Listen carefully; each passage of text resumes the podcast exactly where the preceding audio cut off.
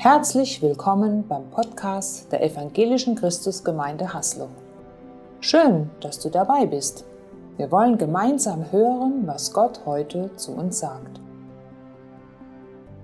Ihr Lieben, wir haben ein Thema, das könnte man vielleicht auch lesen, aber ihr habt es schon gehört, vor Gottes Thron treten. Ähm, ist ja eine Formulierung, die uns öfter begegnet, auch jetzt im Lobpreis. Wir haben es gesungen alle miteinander. Und ähm, ich erzähle euch mal was. Ähm, eines Tages hat Jesus laut in die Menge gerufen und da waren ganz viele Leute und er hat gerufen, kommt alle her zu mir, die ihr müde seid und schwere Lasten tragt. Ich will euch Ruhe schenken. Nehmt mein Joch auf euch. Ich will euch lehren, denn ich bin demütig und freundlich und eure Seele wird bei mir zur Ruhe kommen. Denn mein Joch passt euch genau und die Last, die ich euch auflege, ist leicht. Das ist ein sehr bekannter Vers. Die Christen, die schon länger unterwegs sind, die kennen den vielleicht unter dem Heilandsruf hier in der Neuen Leben Bibel Übersetzung. Jesus ruft also, kommt alle her zu mir und du hörst diese Einladung von Jesus und du fühlst dich angesprochen. Und was tust du? Zu Jesus kommen, wie, wie machst du das? Also es ist eine Frage an uns alle. Er hat ja laut gerufen, hat aufgefordert. Nicht? Was, wie, wie antworten wir?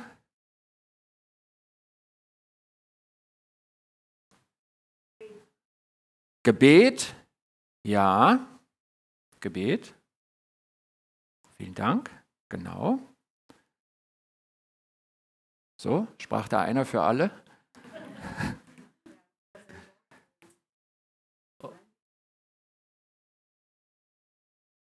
Ja, in die Gemeinde gehen, dahin gehen, wo andere Geschwister sind.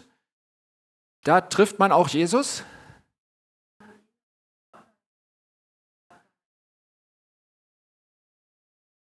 Ja, vielen Dank. Ja, wir sind ja nicht unbewaffnet, nicht? Wenn hier am Sonntagmorgen so Fragen auftauchen, wir haben Antwort nicht. Danke euch. Aber es war so ein bisschen schwierig, nicht? Es war irgendwie doch ein bisschen schwierig. Vielleicht hätte ich euch früher wecken müssen heute oder keine Ahnung, aber ich glaube, es ist nicht so ganz einfach, das zu beantworten. Und ich denke, da gibt es sowas, was auch mit unserer Prägung zu tun hat, jedenfalls vielen von uns. Wir sind gelehrt worden, Gott ist immer bei uns. Das ist ja auch ein Versprechen, Jesus, ich bin bei euch alle Tage bis an der Weltende, an seine Jünger, nach dem Missionsbefehl. Gott ist immer bei uns, überall können wir zu ihm reden, immer hört er uns. Und wisst ihr was, das ist gut und das ist wahr und das ist toll. Und es ist vielleicht nur die halbe Wahrheit. Es ist nur die Hälfte. Und wir haben gerade gestockt, weil uns da vielleicht die andere Hälfte fehlte. Was wir da beschreiben, wir können immer zu Jesus ist immer da, wir können immer zu ihm reden, denn er ist ja in uns. Das ist das Gott in uns, was die Bibel auch sagt. Das, das ist eine Wahrheit, in der wir leben. Und was ist mit dem Wir in ihm? Also es gibt ja wirklich viele Bibelworte, in der uns gesagt wird, was in Christus sein alles bedeutet. Also wir in ihm. Und ich weiß nicht, ob du in beiden Richtungen lebst, ob du das kennst, dass Gott zu dir kommt und das ist, ob du das kennst, dass du zu Gott kommen kannst. Wir haben diesen berühmten Ruf hier noch vor Augen. Er ruft uns und ähm, in dieser Zeile vor Gottes Thron treten ist ja auch sowas, dass wir zu ihm kommen. Und über diesen Teil der Beziehung zu Gott wollte ich heute reden. Und die Frage ist, lebst du in dieser biblischen Wirklichkeit? Welche konkreten Schritte machst du auf ihn zu? Und wie lebst du das Ich in ihm, das Jesus prophezeit hat? Wir wissen ja, hier jetzt ruft Jesus, kommt alle her zu mir. Und es ist ganz offensichtlich, dass er nicht von einem später redet, von einem Ereignis in der neuen himmlischen Welt. Und er sagt an dieser Stelle auch nicht, ich komme zu euch, sondern er ruft uns zu ihm. Er lädt dich ein zur Begegnung hier und jetzt, zu der auch du kommen sollst. Denn er ruft dich. Okay, wenn wir dem nachgehen wollen, dann ist die Frage, wo ist Jesus? Wo ist Jesus? Ich habe zwei klassische biblische Antworten dazu gefunden. Das eine ist, er sitzt neben Gott auf dem himmlischen Thron. Das ist eine Ortsbeschreibung, wo Jesus ist seit seiner Himmelfahrt. Und das andere ist, er ist in Gottes Geist in demjenigen, der ihm nachfolgt. Denn er sagt ja, ich lasse euch nicht alleine, ich komme zu euch. Und ein paar Sätze später, in den Abschiedsreden in Johannes, kannst du das nachlesen, sagt er, ich sende euch den Geist, der wird ausgegossen in eure Herzen. Also wo ist Jesus? Er ist zur Rechten des Vaters am Thron und er ist im Geist in dir. Und ich bin mir sicher, ihr Lieben, dass das zusammengehört. Und wenn wir zu ihm kommen wollen, dann ist das eine Richtung, denn der Geist, den du in dir hast, wenn du Jesus angenommen hast als dein Herrn und Erlöser, der Geist führt dich zu Jesus, der führt dich zum Vater im Himmel. Und der Geist zeigt dir den Himmel, er zeigt dir den Thron. Und wenn du lernst, auf den Geist in dir zu hören, kommst du zum Vater und zum Sohn im Himmel. Wir werden heute einige Bibelstellen lesen, um zu sehen, ob das biblische Verkündigung ist, was wir hören. Zwei Beispiele aus der Bibel. Der Stephanus, der war einer der ersten Leiter der Gemeinde, ähm, hatte ein diakonisches Amt, hat die versorgt, die Witwen und Waisen und äh, darüber hinaus war er sehr redebegabt und hat Jesus bezeugt und die, die das nicht hören wollten, die haben sich richtig über ihn geärgert und schließlich haben sie ihn festgenommen und haben ihn verhört und dann hat er eine feurige Verteidigungs, eigentlich nicht, eine Angriffsrede gehalten, hat die Leute im Hohen Rat, wohin er geschleppt wurde, angegriffen und ihn, sie mit der Wahrheit Jesu konfrontiert. Und es wird auch da gesagt, dass er voll des Heiligen Geistes war. Und am Ende, am Ende war es so. Über diese Worte von Stephanus gerieten die Mitglieder des Hohen Rats in maßlose Wut. Stephanus aber blickte, erfüllt vom Heiligen Geist, fest zum Himmel auf und sah dort Gott in seiner Herrlichkeit und Jesus an seiner rechten Seite. Ich sehe den Himmel offen, rief Stephanus, und Jesus, den Menschensohn, auf dem Ehrenplatz an Gottes rechter Seite stehen. Das Ganze endete dramatisch. Er wurde umgebracht. Direkt im Anschluss, weil die vorher schon wütend waren, haben sie ihn gesteinigt. Und er kam dahin, das, was er gesehen hat, dort kam er hin. Ist das jetzt so ein, so ein, so ein Nahtodmoment gewesen, den es nur in dieser Situation gibt? Nein. Wir schauen einige Kapitel weiter, nicht Apostelgeschichte 7, wo das hier steht, sondern Apostelgeschichte 10. Da ist der Petrus. Er ist auf Reisen, er ist zu Besuch in Joppe, einem kleinen Fischerort, und Dort zieht er sich aufs Dach zurück. Es gibt dort nur Flachdächer. Es war ein guter Ort, um allein zu sein. Und er betet dort oben. Er gerät in Verzückung. Ähm, weiß nicht, wie oft du in Verzückung bist. Ich denke, das beschreibt einen Zustand der Berührung. Er ist berührt von Gott. Manche Bibeln übersetzen dieses Wort Verzückung, weil wir es wirklich wenig benutzen und es so unverständlich ist, auch mit Vision. Er hat eine Vision. Und was sieht er da? Er sah den Himmel offen. Kannst du nachlesen, Apostelgeschehen Vers 11 zitiere ich gerade. Und etwas wie ein großes leinendes Tuch auf die Erde herabkommt. Dann sieht er, was da drin ist. Und dann hört er eine Stimme. Er ist allein auf dem Dach. Los, Petrus, schlachte und iss. Dann sagt er, das werde ich niemals machen. Und dann passiert das dreimal und schließlich hört es auf. Und dann denkt Petrus immer noch über die Vision nach, als der Geist Gottes zu ihm sagte, pass auf, da sind drei Männer, die dich suchen. Steh auf und geh nach unten, du kannst ihnen ohne Bedenken folgen, denn ich habe sie geschickt. Und dann klopft es an der Tür. Also auch wieder so ein Moment, wo, wo Petrus den Himmel offen sieht, sieht und er hört Gott. Und es ist ein einschneidender Moment, ein, eine Sternstunde in seinem Leben, in der er vorbereitet wird, Gottes Werkzeug zu sein, zu den Heiden zu gehen. Und ich denke, daran hat er sich noch 30 Jahre später erinnert, weil es ihn gestärkt hat in seinem Glauben. Gott war bei mir da auf dem Dach. Ich sah den Himmel offen. Und was wir einfach festhalten wollen, weil die Bibelstellen es so beschreiben, dass wir jetzt schon vor Gottes Thron treten können. Und ich, ich habe da zwei Warum-Antworten. Die erste Antwort auf die Warum-Frage ist, weil der Vorhang zerrissen ist. Es gab ja einen Tempel in Jerusalem und der war eigentlich sehr parallel gebaut zu dem Zelt der Begegnung, was Israel sehr lange hatte. Und das Zelt der Begegnung war der Ort der Gegenwart Gottes.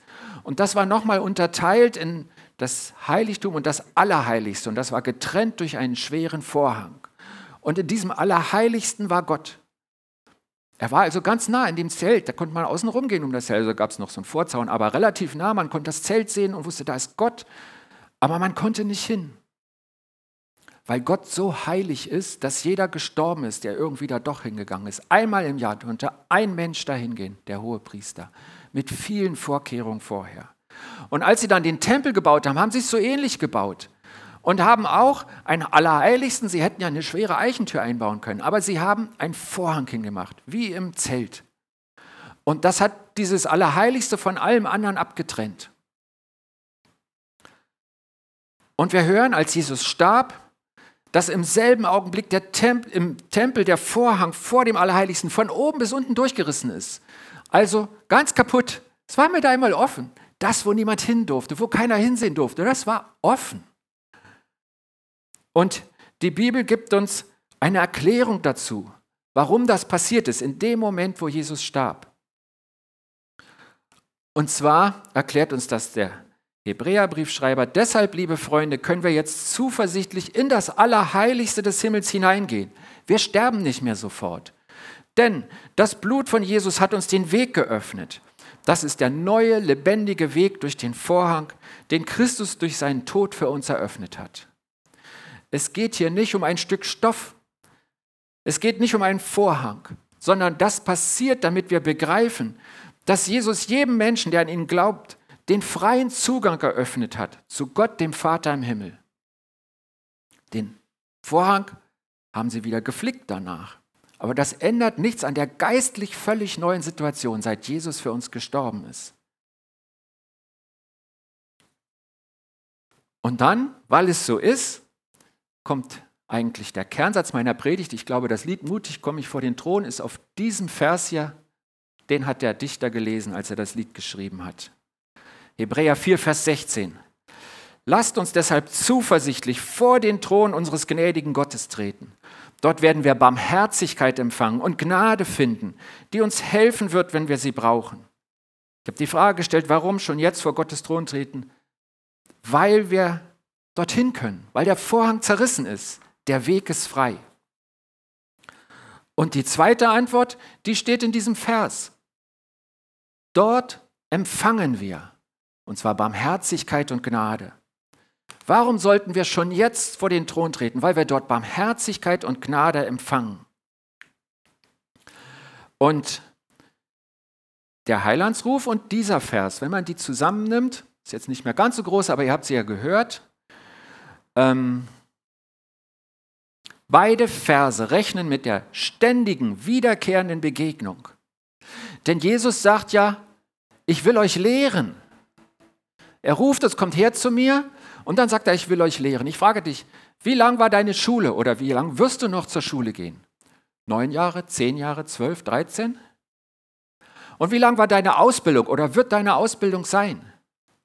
Und wenn Jesus sagt, ich würde euch lehren, dann geht es nicht um eine einmalige kurze Stippvisite, sondern es ist ganz klar, dass er uns immer wieder in seine Gegenwart ruft. Sonst kann er, können wir nicht von ihm lernen nach der Luther-Übersetzung oder er uns lehren, so wie es hier steht. Und hier, wenn man diesen Vers genau sieht, da steht ja was von Hilfe, dass äh, wir sie auch haben, aber die Reihenfolge ist doch so, lass uns hingehen vor den Thron, jetzt. Dort empfangen wir, das kriegen wir in jedem Fall, und wenn wir dann wieder unterwegs sind und wir brauchen was, dann profitieren wir von dem, was wir vor dem Thron empfangen haben. Da steht nicht, wenn du in Not bist, dann renn schnell zum Thron und hol dir deine Hilfe, sondern es steht, lasst uns hingehen, wir werden dort beschenkt, wir werden erfüllt, wir werden reich und wenn wir dann Schwierigkeiten haben, dann sind wir von Gott vorbereitet.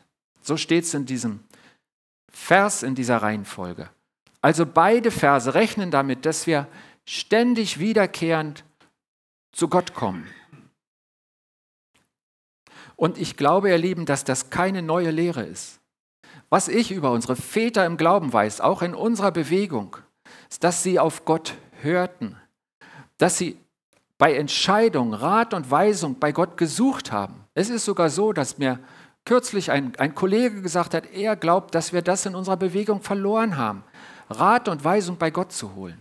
Ich glaube, die Glaubensväter, die Gründer unserer Bewegung, wo der Aufbruch da war, die haben so gelebt. Und ich glaube auch, dass unsere Väter im Glauben wussten von der tiefen persönlichen Begegnung mit Gott in der Stille.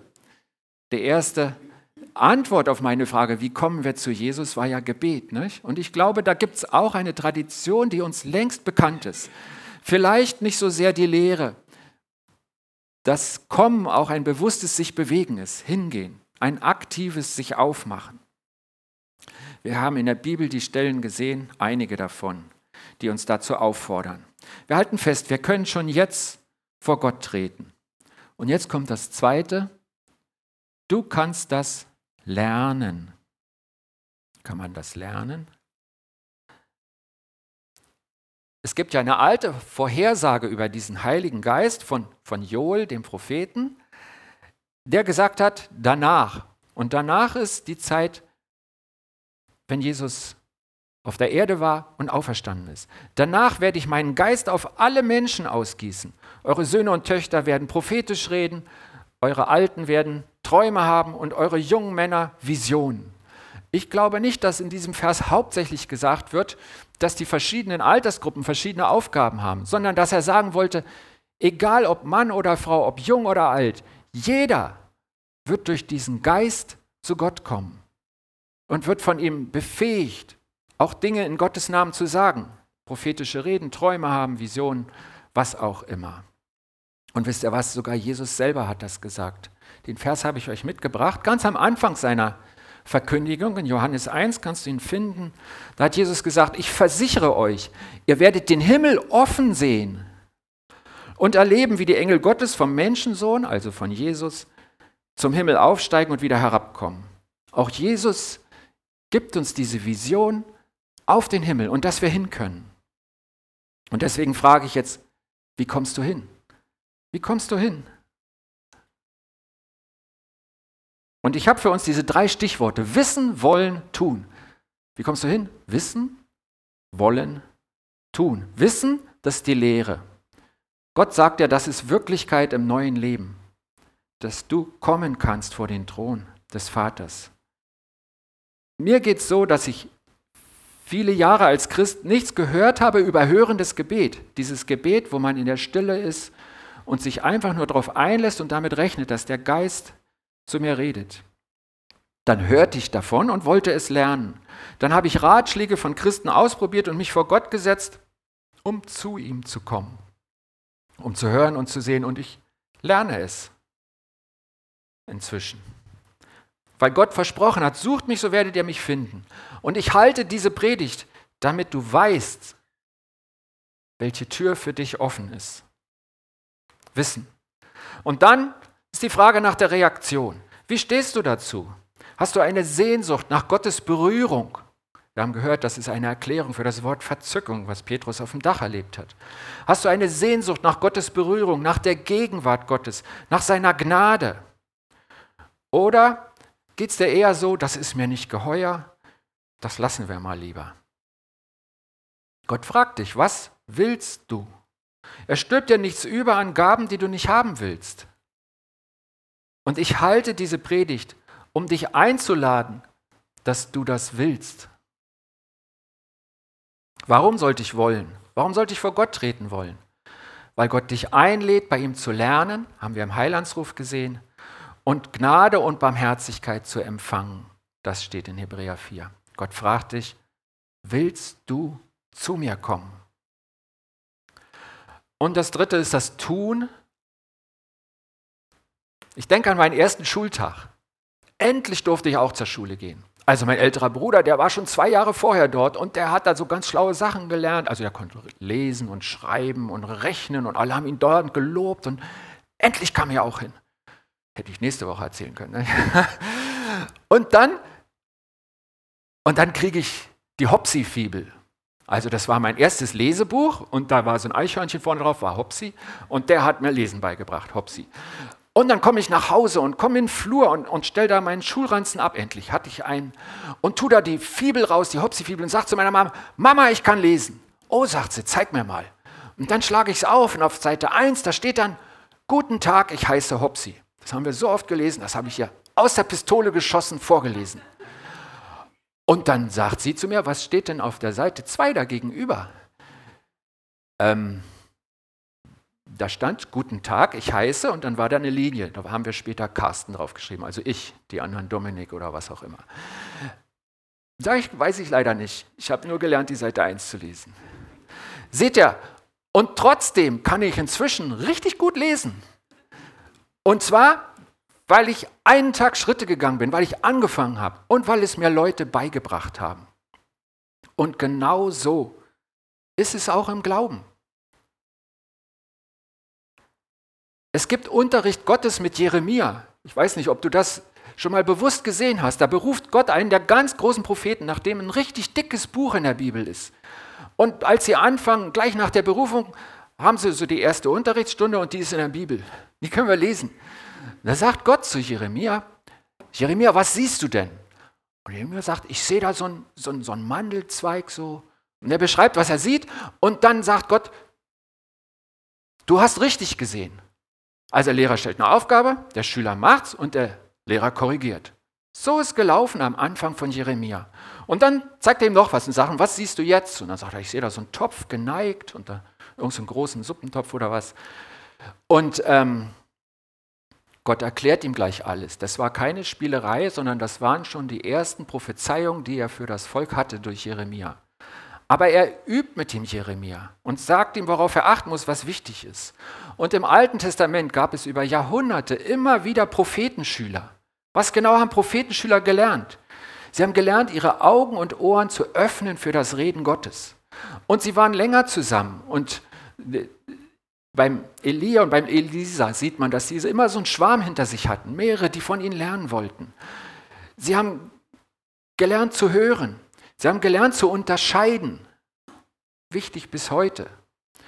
Was man da sieht und hört, von wem es ist. Es festzuhalten. Achte genau auf das, was ich dir sage, sagte Gott zu Jeremia. Und es dann zu verwenden. Es gibt Dinge, die Gott dir zeigt, die sind für dich. Dann solltest du es anwenden. Es gibt Dinge, die Gott dir zeigt, um es weiterzusagen. Dann solltest du es weitersagen. Also, auch im Glauben ist es so, dass man es lernen kann und dass wir unterwegs sind mit dem lebendigen Gott, der viel mit uns vorhat. Johannes sah viele Dinge und hatte den Auftrag, sie aufzuschreiben. Wir sind jetzt im Neuen Testament und sehen, da ist es auch so. Das ganze letzte Buch besteht aus Visionen, Offenbarungen, sagen wir da in dem Fall, so heißt das Buch auch, die der Johannes enthalten hat. Und einmal, Kapitel 4 am Anfang, heißt es, als ich, Johannes, dann aufschaute, sah ich im Himmel eine Tür offen stehen.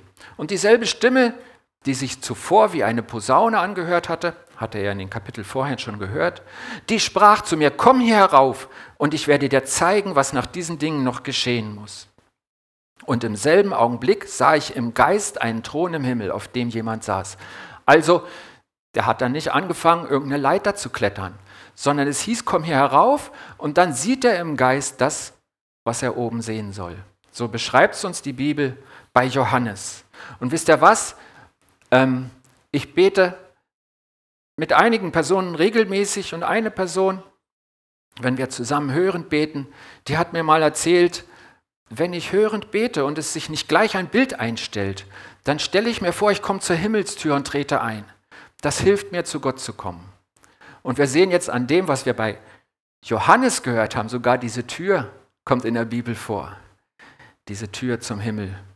Bei mir ist es anders. Ich will euch nicht irgendwelche engen Dinge sagen, die ihr machen müsst.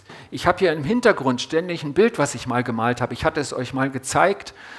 Ähm, einfach nur, weil ich von Gott den Auftrag hatte, dieses Bild, was ich mal gesehen habe, zu malen und es zu bezeugen, dass wir vor den Thron Gottes kommen können. Ihr müsst es nicht bewundern, ich bin kein Picasso. Aber den Fakt habe ich festgehalten für uns alle. Und mich persönlich stärkt das total, dass ich zu Gott kommen kann. Ich sage euch was, ich lese mit meiner Frau gerade ein Buch. Dieses hier. Also dieses. Und ähm, da drin berichtet eine Frau, die ist im ICF München, dass sie von Gott mal angesprochen wurde, wenn du möchtest, kannst du 30 Tage lang hintereinander eine Treppe gehen zu mir und zum Thron kommen und wir reden miteinander. Und die Frau hat sich darauf eingelassen, meine Frau und ich, wir haben es noch nicht auf, ausgelesen, wir sind bei Tag 25. Aber es berührt total mein Herz, weil ich sehe, wie viel Wahres Gott zu dieser Frau gesprochen hat und wie viel ich übers Menschsein lerne und wo ich mich wiederfinde. Und ich merke, ich bin längst auch unterwegs. Bei mir ist es nicht die Tür, von der ich euch erzählt habe, die auch Johannes gesehen hat. Bei mir ist es nicht die Treppe, wie diese Fabienne Sieter sie gesehen hat. Aber auch ich habe längst einen Weg, wie ich zu Gott kommen kann, den er mir gezeigt hat, als ich von hörte, als ich es wollte und als ich Schritte gegangen bin. Und ich halte diese Predigt damit du es weißt, damit du vielleicht es willst, das ist deine Entscheidung, und damit du Schritte tust. Und wenn Gott schweigt. Diese Woche hat sich unsere Gemeindeleitung getroffen, Andreas Sigrid und ich, und wir reden eineinhalb Stunden über eine Sache und merken, wir brauchen Gottes Weisheit. Und dann werden wir still zum hörenden Gebet und jeder fokussiert sich darauf, Gott zu hören. Ich auch. Und dann merke ich, wie ich die Augen schließe, mich fokussiere, aber ständig mein Kopf weiter darum kreist, um die Frage, wie löse ich das? Wie lösen wir das? Ich komme einfach nicht zu Gott, weil mein, Gott zu, mein Kopf zu voll ist. Und bis auf einen kleinen Hinweis höre ich in dieser Stille nichts. Und dann habe ich mir so gedacht, jetzt weiß ich, warum unsere Vorfahren im Glauben gesagt haben, morgens höre ich deine Stimme, morgens trete ich vor mich, weil dann unser Kopf noch leer ist. Und wenn du mitten aus einem Kampf kommst, aus einer Herausforderung, dann ist es viel schwerer, Gott zu hören. Nicht unmöglich, aber halt schwerer. Ich glaube, wenn wir Gott nicht hören, liegt es meistens nicht daran, dass er nicht reden würde, sondern dass wir nicht hören können, weil wir zu abgelenkt sind oder es nie gelernt haben oder weil wir nicht wollen. Gott ist ein Gott, der redet. Und deshalb ist sein Geist in uns und nimmt uns gerne mit.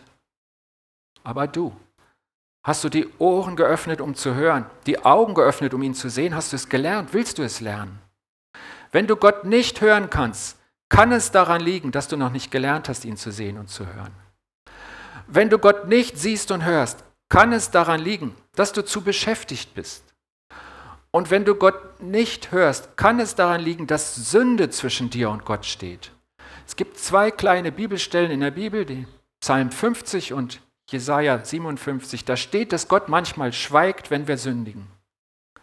Aber in beiden Stellen ändert das damit, dass er wieder redet. Also das ist so ein Moment, dass er manchmal sagt, ich denke mir manchmal so, ähm, wenn er was sagt und wir machen es nicht, sagt er, warum soll ich neu reden? Mach doch erstmal das Alte. Nicht? Wir sagen ja so im Deutschen, ich werfe keine Perlen vor die Säue. Macht Gott auch nicht. Also manchmal schweigt Gott auch. Und wenn ich fühle, dass ich nicht bei Gott bin und er nicht bei mir, wenn ich dieses Schweigen fühle, wie in den alten Alfred Hitchcock-Filmen, wo die dann hochgeklettert sind, die Telefonkabel durchgeschnitten haben und dann war einfach gar nichts im Telefonhörer, nicht mal ein Rauschen, nichts. Und wenn ich das spüre, dann frage ich Gott, woran liegt denn das? Ich frage Gott, ob Sünde zwischen mir und ihm steht. Und ich bitte ihn, sie mir zu zeigen. Und wenn ich mich unwürdig fühle, das war ja im Alten Testament das Todesurteil, wenn man dann zu Gott kommt. Wenn ich mich unwürdig fühle und glaube, dass das der Grund für die Trennung zwischen uns ist, dann versuche ich umso mehr zu Gott zu laufen. Ich bitte ihn um Gnade und Vergebung und setze mein Vertrauen und meine Hoffnung in seine Gnade und Vergebung, die wir ja in Jesus Christus zugesprochen bekommen haben. Vor den Thron treten, das war für mich lange eine Formel ohne speziellen Inhalt. Aber ich sage dir was, Gott redet nicht in blumigen Bildern nach dem Motto, schau mal, wie toll ich mich ausdrücken kann, sondern Gott hat Botschaften für uns, Botschaften des Lebens. Bei ihm ist das Leben. Und zu dem darfst du, kannst du kommen. Und das sagt er dir, das ruft er dir zu. Jesus ruft, kommt alle her zu mir und lernt von mir. Und wir alle haben die Aufforderung in der Bibel, lasst uns deshalb zuversichtlich vor den Thron unseres gnädigen Gottes treten. Dort werden wir gute Dinge empfangen, das, was wir wirklich brauchen. Denn der Mensch lebt nicht vom Brot allein, sondern von jedem Wort, das aus dem Munde Gottes kommt. Barmherzigkeit und Gnade sind die Dinge, die im Hebräerbrief stehen an der Stelle. Ich glaube, wir empfangen dort viel mehr. Und wir haben seine Einladung, zu ihm zu kommen. Wir in ihm. Ich bete. Jesus, es ist wunderbar und ähm, Wenn es dich nicht gäbe, wenn es den Geist nicht gäbe, könnten wir das Christsein wegschmeißen. Es wäre so, so nutzlos, so wertlos. Aber du gibst uns viel mehr, als wir sehen können. Und du öffnest uns den Weg zum Vater. Und wir dürfen zu dir kommen. Und wir dürfen das lernen. Und dafür danke ich dir. Ich danke dir, dass das in deinem Wort so steht und wir in dieser Reise mit dir unterwegs sind und das erleben dürfen. Bitte segne uns zu einer lebendigen Beziehung zu dir, dass wir die Dinge ausschöpfen, die du uns täglich gibst. Amen. Schön, dass du dabei warst. Sicher war etwas Wertvolles für deinen Alltag dabei. Wir wünschen dir eine gesegnete Zeit.